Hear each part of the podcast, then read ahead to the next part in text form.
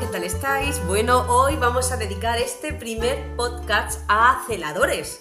Eh, por fin vamos a incluir esta categoría dentro de los podcasts también para que, bueno, pues también tengan referencias, sus temas y vamos a empezar a comentar un poquito cómo se mueve este medio ambiente de la oposición de los celadores. A ver, los celadores no están considerados personal sanitario, ¿vale? Sino que son, están considerados personal subalterno. Y claro, se presenta muchísima gente a este tipo de, oposiciones para el Servicio Murciano de Salud o incluso para el IMAS, porque, eh, pues bueno, no te piden una titulación específica. Eh, para presentar estos exámenes, pues tienes que tener tu graduado escolar o el equivalente a lo que es la, la ESO, la enseñanza mínima obligatoria. Y claro, pues bueno, se presenta muchísima gente, pero no por eso, no por pedirte una gran titulación o una formación reglada para presentarte este tipo de exámenes son más fáciles, sino todo lo contrario.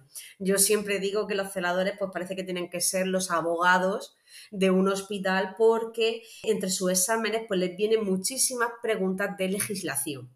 En concreto, en el examen de 2018, los exámenes están siendo todos de 75 preguntas, hubo 22 preguntas de legislación, ahí entra prevención de riesgos laborales, un tema de informática o filmática, y luego sobre todo que también preguntan muchísimo sobre la ley de autonomía del paciente, la 41 barra 2002 y sobre eh, casi todos sus artículos. Esa ley hay que sabérsela súper bien. Y hubo unas 53 preguntas en ese examen de 2018 de la parte más específica, que es la que yo preparo y a la que yo más le he dedicado pues mucho tiempo a estudiar y hacer un buen temario para resumir muy bien cuáles son las preguntas que se le dedica a este tipo de oposición. Y bueno, eh, de 22 a 53 pues llevaba más, este examen fue más amable en ese sentido porque la parte específica no es complicada, es verdad que al no ser personal sanitario os falta muchos conocimientos pero no es nada que no se pueda arreglar con una buena preparación y no es muy costoso de aprender mi parte específica. Y bueno, de 22 a 53, pues 53 preguntas de una parte específica, pues está bastante bien si se ha trabajado. En este último examen, aquí, el que se hizo en este mes de septiembre, aquí hubo una ligera variación y de las 75 preguntas de examen, 43 eran de legislación y 32 de la parte específica. Se quedó ahí un poquito más descompensado y bueno, por eso dice, joder, casi casi la, perdón, casi la mitad del examen era legislación, ¿no? Y como siempre, pues hay variedad. Mucho de la ley de autonomía del paciente, la 41 barra 2002, pero también de informática. Entonces, pues bueno, mm, no obstante, 32 preguntas específicas, pues siendo una parte muy fácil, muy fácil y muy difícil de fallar, porque si te las, si te las preparas bien y si te gusta porque es algo muy cotidiano, de, bueno, si no son complicadas que no lo son, están bien y te aseguras 32 preguntas, ¿vale? Porque las de legislación pues suelen ser más tediosas, menos amables y suelen costar un poco más. Luego, por otro lado, pues también tenemos que la categoría de celador, como se presenta muchísima gente, incluso se presenta gente con carrera, carrera universitaria. El problema, el problema no, la pega en este sentido que te dices, pues son personas muy preparadas, la mayoría de ellas, pues es que el máximo de méritos que puedas meter luego en bolsa, en el baremo, para puntuar, tener tus punticos y empezar a trabajar, pues son 50 puntos. 30 por eh, ser diplomado o licenciado, aunque ahora con el tema del grado, pues tenemos eh, que se meten en el mismo grupo. 30 puntos. Entonces, pues no es ningún disparate, no es muchísimo para los 200, 300, perdón, 380 puntos que puedes adquirir por los méritos profesionales. Y claro, lo de siempre, la pescadilla que se muerde la cola. Si no trabajas no puedes hacer puntos. Y si llegas al máximo entre los estudios que tengas o también puedes sumar otro 30, otros 30 puntos en cursos, realización de cursos de la administración pública, de organismos dependientes también de la administración pública o de interés sanitario. Bueno, ese tipo de cursos también es importante hacerlos y llevarlos ahí porque te dan también un máximo de 30 punticos que vienen muy bien para sumar. Dentro de los méritos profesionales, pues tenemos el trabajo, ¿vale? Por cada mes de servicios prestados, pues tienes en el sector privado 0,25 puntos, en el servicio de murciano de salud sumas 0,50. Luego también tenemos la parte de eh, aprobar un par de exámenes, que es a lo que va casi todo el mundo, ¿no? Todo el mundo sabe que si quieres entrar en la bolsa de, celador y quieres trabajar, pues tienes que hacer o tienes que aprobar al menos dos exámenes para sumar esos otros 30 puntos y que te dé posibilidades de trabajar. Es verdad que cada vez se trabaja más y más ahora, sobre todo estamos cruzando todos los dedos para que tengamos gobierno, haya presupuestos y nos puedan poner las 35 horas que nos prometieron. Eso supone más contratación de personal, el tener las 35 horas, porque el que hay pues va a trabajar dos horas y media menos semanales de las 37 y media que tenemos. Entonces, pues bueno, acabamos de hacer un examen, es cierto, y cualquiera dice, madre mía, ahora empezar otra vez, acabo de hacer un examen, empezar otra vez a prepararme para el siguiente. Pues la verdad es que debería ser así, porque no son exámenes fáciles, en lo que hablamos eh, lleva mucha legislación y bueno, se necesita un año largo, un año largo para poder prepararse bien un examen de este, de este tipo, de, esta, de estas categorías. Entonces, pues bueno, hay que empezar siempre hay que empezar eh, poco a poco, pero hay que empezar y, no dejarlo. No dejarlo porque también tenemos una nueva norma europea donde ya es ilegal y no pueden tirarse tantísimos años sin hacernos un examen. Decían que tienen que haber exámenes todos los años con las plazas vacantes que salgan. Yo, la verdad, eh, no me creo mucho que vayan a hacer un examen todos los años, es como, mm, hasta que no lo vea no me lo voy a creer, pero sí cada dos cada dos años es posible que Servicio Murciano de Salud convoque posiciones, entonces, pues bueno, se van a tener muchas más posibilidades. Y si vamos preparando estos exámenes poco a poco, pues si no es en un año, será el siguiente, o si no es en una convocatoria, la siguiente. Lo importante siempre es aprobar estos exámenes, aunque sea con poca nota, para poder meterlos en bolsa y empezar a trabajar. Y luego ya, una vez que tenemos unos más méritos profesionales, ya poder optar a una plaza Normalmente los exámenes suelen ser un 60-40, un 60% va a contar la nota del examen y un 40% los méritos profesionales. Al principio, o cuando los exámenes son así, si tenemos pocos méritos profesionales, no tenemos opción a plaza, pero sí tenemos que aprobar estos dos exámenes para que nos den estos 30 puntos en bolsa y de esa manera, pues poco a poco empezar a trabajar, a lo mejor de primero los veranos y poco a poco se va metiendo cabeza y va, se va haciendo puntos y se va trabajando más seguido.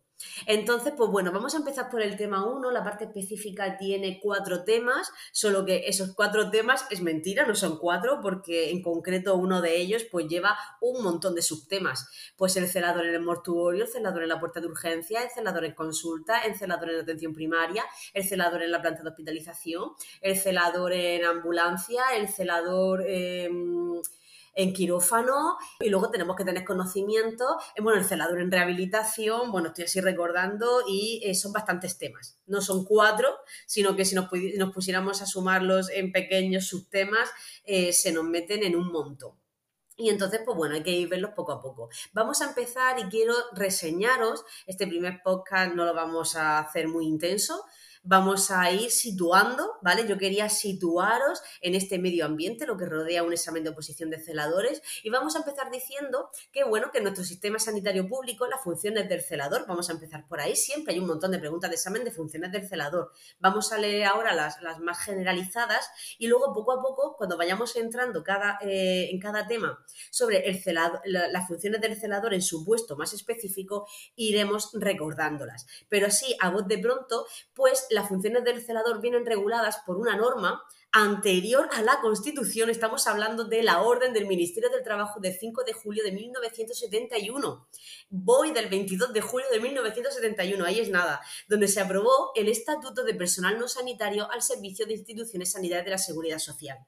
Luego hubo una ley más reciente, eh, la Ley 55 2003, Mm, del 17 de diciembre, pero que esta norma no devoró en la totalidad a la norma de 1971 y se quedaron vigentes entre otros aspectos, la descripción de las categorías y las funciones del personal subalterno, el personal no sanitario de instituciones sanitarias. Con lo cual, aunque tengamos esta ley 55-2003 de 17 de diciembre como más actual en referente al Estatuto Marco del Personal Estatutario de Servicios de Salud, para buscar las funciones del celador o del personal subalterno y del, yo lo diré, del jefe de celadores, eh, del encargado de turno, tenemos que irnos a, esta, a este BOE del 22 de julio de 1971. Entonces, bueno, preguntas de examen todas las que queramos. La, están dentro de, esta orden de 1971 en el, en el artículo 14.2. Y la primera es, el celador tramitará o conducirá las comunicaciones verbales, documentos, correspondencia u objetos que le, que le sean confiados por sus superiores, así como habrá de trasladar, en su caso, de unos servicios a otros los, los aparatos o mobiliarios que se requieran. Pregunta de examen. Esta pregunta de examen, las preguntas de examen, si no reseño que han sido de Murcia, han sido de cualquier otra comunidad autónoma, ¿vale? El celador debe transmitir las comunicaciones verbales que se le encarguen cuando éstas proceden de un superior y tengan que ver con el desempeño de sus funciones, y al hilo de, de, esta función hay otra pregunta que es que también puede realizar una comunicación oficial fuera del centro de trabajo. Otra función, también preguntada en los exámenes, realizará los servicios de guardia que correspondan dentro de sus turnos que se establezcan. Hasta aquí bien. Otra, excepcionalmente, cuando el servicio de limpieza no pueda ejecutar alguna tarea de carácter especial, realizará aquellas labores de limpieza que se precisen para el buen funcionamiento del hospital. Esto, como bien dice la norma, es excepcional. Pero aquí tenemos, os voy a adelantar, una excepción y es que el celador en la sala de necropsias, si en el hospital se realizasen este tipo de, de prácticas, aquí no hay eh, servicio de limpieza y estas limpiezas sí tendría que hacerlas el celador, al igual que el celador en el animalario la limpieza de las jaulas, mantenerlas limpias, etcétera, etcétera, donde estén los animales de experimentación e investigación, también sería función propia del celador. Pero bueno, lo iremos viendo conforme vayamos eh, viendo específicamente las funciones del celador en cada servicio. Otra será, esta no ha sido pregunta de examen de momento, cuidará, al igual que el resto del personal sanitario, de que los enfermos no hagan un uso indebido de los enseres y ropas de la institución, evitando su deterioro o instruyéndoles en el uso y manejo de las persianas, cortinas y útiles de servicio en general. Aquí sí, otra pregunta de examen, servirá de ascensorista cuando se le asigne especialmente ese cometido o las necesidades del servicio lo requieran.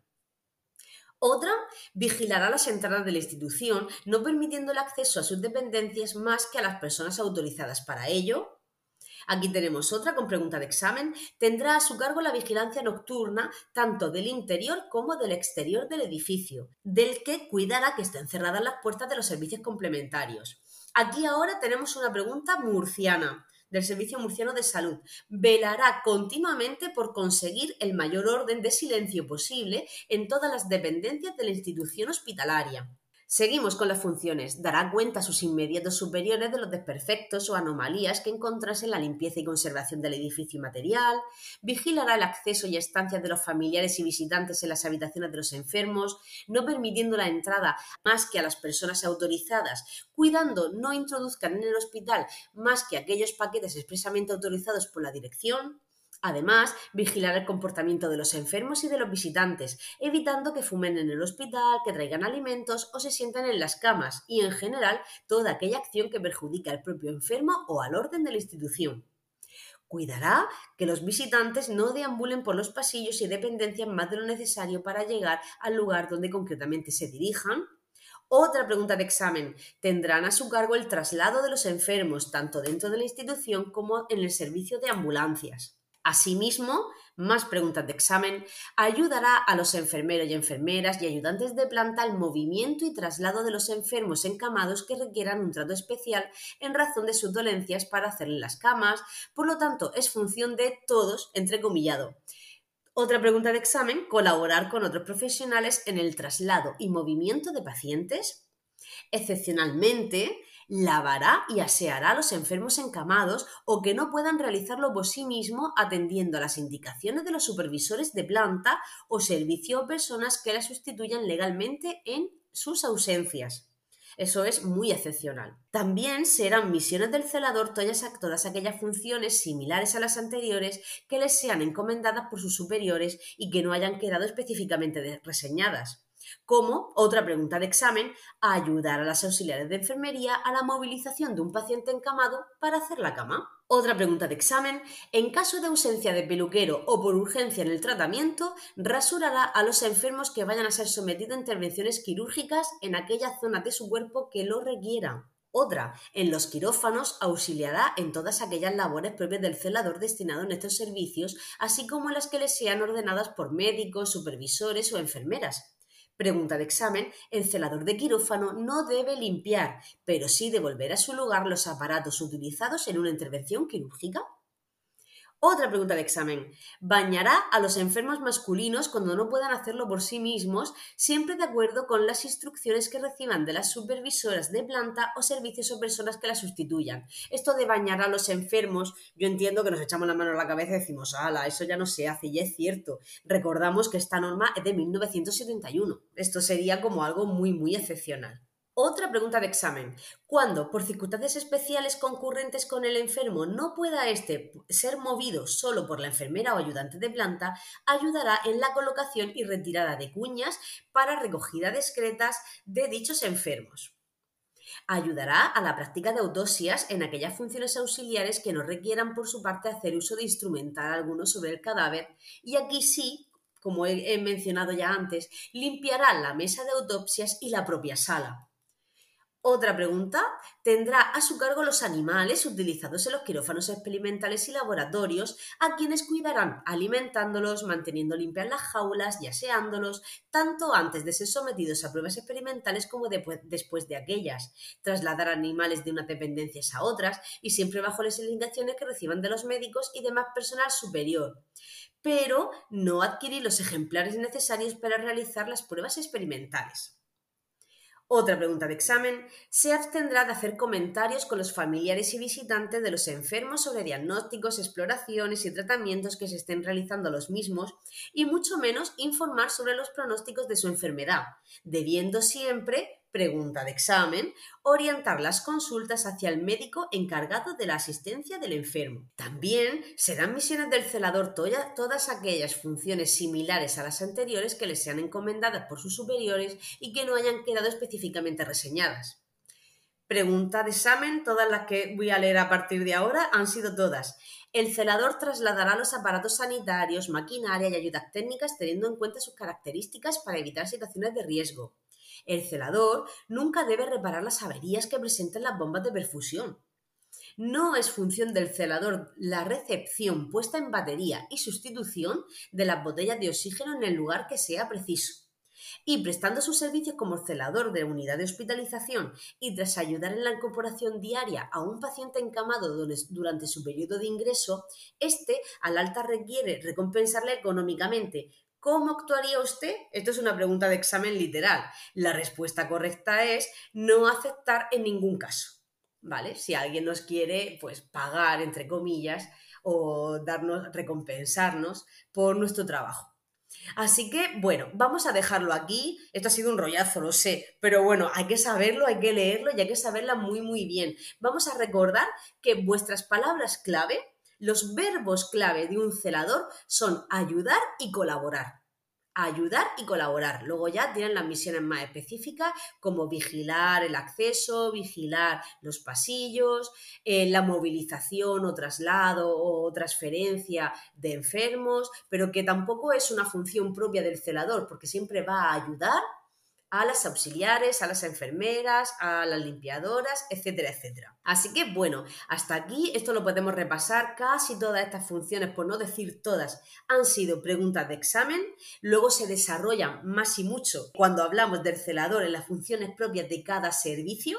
Pero bueno, lo vamos a ir viendo muy poco a poco. En el siguiente podcast hablaremos de las funciones del celador en una unidad de hospitalización. Y ahí ya no solo vamos a hablar de las funciones, sino que tenemos que saber todo lo referente a una unidad de hospitalización.